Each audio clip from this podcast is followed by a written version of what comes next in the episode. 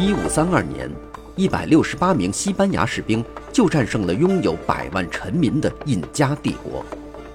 为什么发明枪炮、挥舞利剑、带去恶疾的不是印加人？为什么世界上不同大陆的人类社会发展速度存在巨大差异？请收听浓缩一万三千年人类历史的普利策奖作品《枪炮、病菌与钢铁》。从自然地理和生态资源的独特角度解答人类文明滥觞的疑惑。各位好，这里是给小白白的有声书，为您讲述普利策奖作品《枪炮、病菌与钢铁》。今天为您带来的是前言耶利的问题第一部分。我们都知道。对于世界上不同地区的各个民族来说，历史的发展进程是很不相同的。在上一次冰河期结束后的一万三千年间，世界上的某些地区发展成为使用金属工具的、有文字的工业社会；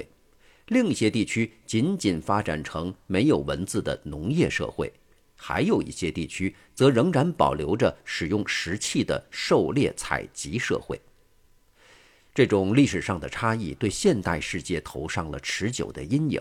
因为使用金属工具的有文字的社会征服了或消灭了其他类型的社会。虽然这些差异构成了世界史的最基本的事实，但产生这些差异的原因始终是不确定的和有争议的。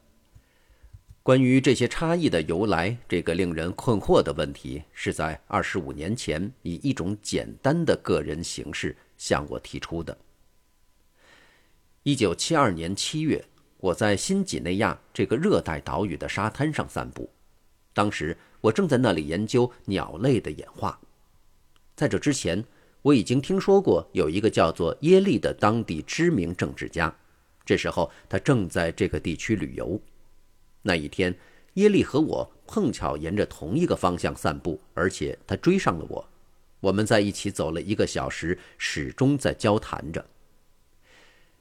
耶利身上焕发着领袖的气质和活力，他的眼睛闪耀着迷人的光芒。他充满自信地谈论自己，但他也问了许多尖锐的问题，并且全神贯注地听我说话。我们的谈话从当时每个新几内亚人都关心的问题及政治事态的迅速发展开始。耶利的国家现在叫做巴布亚新几内亚，那时候仍然是联合国的一块托管地，由澳大利亚管理，但独立已经是迟早的事情。耶利对我说，他的任务就是使本地人做好自治的准备。过了一会儿，耶利话锋一转。开始拷问起我来，他从来没有去过新几内亚以外的地方，他的最高学历是中学，但他却有着一种无法满足的好奇心。首先，他想要了解我对新几内亚鸟类的研究工作，我就告诉他，在几百万年的过程中，不同种群的鸟是如何移居新几内亚的。接着，他又问我在过去的几万年中。他的人民的祖先是怎样到达新几内亚的？以及在过去两百年中，欧洲的白人是如何开拓新几内亚的？谈话始终是友好的，虽然我们俩都了解耶利和我所代表的两个社会之间的关系是紧张的。两个世纪之前，所有的新几内亚人仍然生活在石器时代，就是说。他们仍然使用着几千年前即已在欧洲为金属工具所取代的类似的石器，而他们所居住的也不是在集中统一的政治权威下组织起来的村庄。白人来了，他们建立了中央集权的政府，带来各种物资，从钢斧、火柴、药品到服装、软饮料、雨伞，应有尽有。而新几内亚人立刻认识到这些东西的价值，在新几内亚，所有这些物品被一概称之为货物。许多白人移民公开蔑视新几内亚人，说他们是原始人。在新几内亚人的白人主子中，甚至是最无能的人，他们的生活水准也远远高于新几内亚人，甚至高于像耶利这样的极有性格魅力的政治家。然而，耶利就像当时拷问我那样拷问过许多白人，而我也曾问过许多新几内亚人。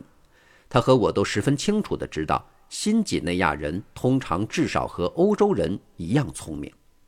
耶利想必考虑过所有这些问题，因为他又一次用他那炯炯有神的眼睛洞察一切似的瞥了我一眼，问我道：“为什么你们白人制造了那么多的货物，并将它运到新几内亚来，而我们黑人却几乎没有属于我们自己的货物呢？”正像耶利所体会的那样，这是一个虽然简单但却切中要害的问题。是的，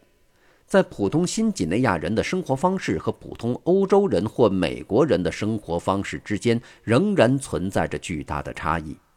类似的差异同样把世界上其他民族的生活方式区别了开。这些巨大的差异必定具有人们可能认为显而易见的重要原因。然而，耶利的看似简单的问题，却是一个难以回答的问题。我当时就回答不出来。关于这个问题的解决办法，专业的历史学家们仍然意见不一。大多数人甚至不再问这样的问题了。在耶利和我进行的那次谈话后的许多年里，我研究并用文字说明了关于人类进化、历史和语言的其他方面的问题。在二十五年后撰写的这本书，就是试图对耶利的问题做出回答。虽然耶利的问题只涉及新几内亚人和欧洲白人的生活方式的差异，但它可以推而广之，联系到现代世界上更大规模的一系列悬殊差异。来自欧亚大陆的民族。尤其是仍然生活在欧洲和东亚的民族，以及移居到北美的民族，控制着世界的财富和权力。其他民族，包括大多数非洲人，已经摆脱了欧洲的殖民统治，但在财富和权力方面仍然远远落在后面。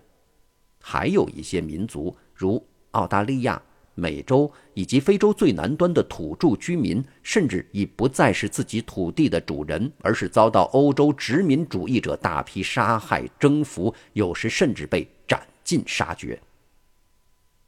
因此，关于现代世界的差异问题，可以再次系统的阐述如下：为什么财富和权力的分配会是现在这个样子，而不是某种别的方式呢？例如，为什么不是印第安人、非洲人和澳大利亚土著杀害、征服或消灭欧洲人和亚洲人呢？对于这个问题，我们可以毫不费力地回顾一下历史。从公元一五零零年开始，当欧洲在全世界的殖民扩张刚刚兴起时，不同大陆上的民族业已在技术和政治组织方面存在巨大差异。欧洲、亚洲和北美洲的许多地区成了一些用金属装备起来的国家或帝国的基地，其中有些已经呈现工业化的端倪。两个印第安民族——阿斯特克人和印加人——统治着一些使用石器的帝国。撒哈拉沙漠以南的一些地区被划分成一些使用铁器的小国或由酋长管辖的部落。其他大多数民族，包括澳大利亚和新几内亚许多太平洋岛屿、美洲的很多地区以及撒哈拉沙漠以南小部分地区的所有那些民族，都是一些农业部落，甚至仍然是一些使用石器的、靠狩猎采集为生的族群。当然，从公元一五零零年开始的这种技术和政治上的差异。是现代世界不平等的直接原因。使用钢铁武器的帝国能够征服或消灭使用石质和木质武器的部落。然而，这个世界又是如何成了公元一五零零年时的那种模样呢？对于这个问题，我们可以根据历史记载和考古发现，再一次毫不费力地回顾一下更早的历史。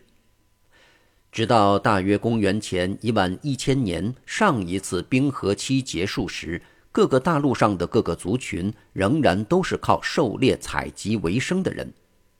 从公元前一万一千年到公元一五零零年，不同大陆的不同发展速度，成了导致公元一五零零年时技术和政治差异的原因。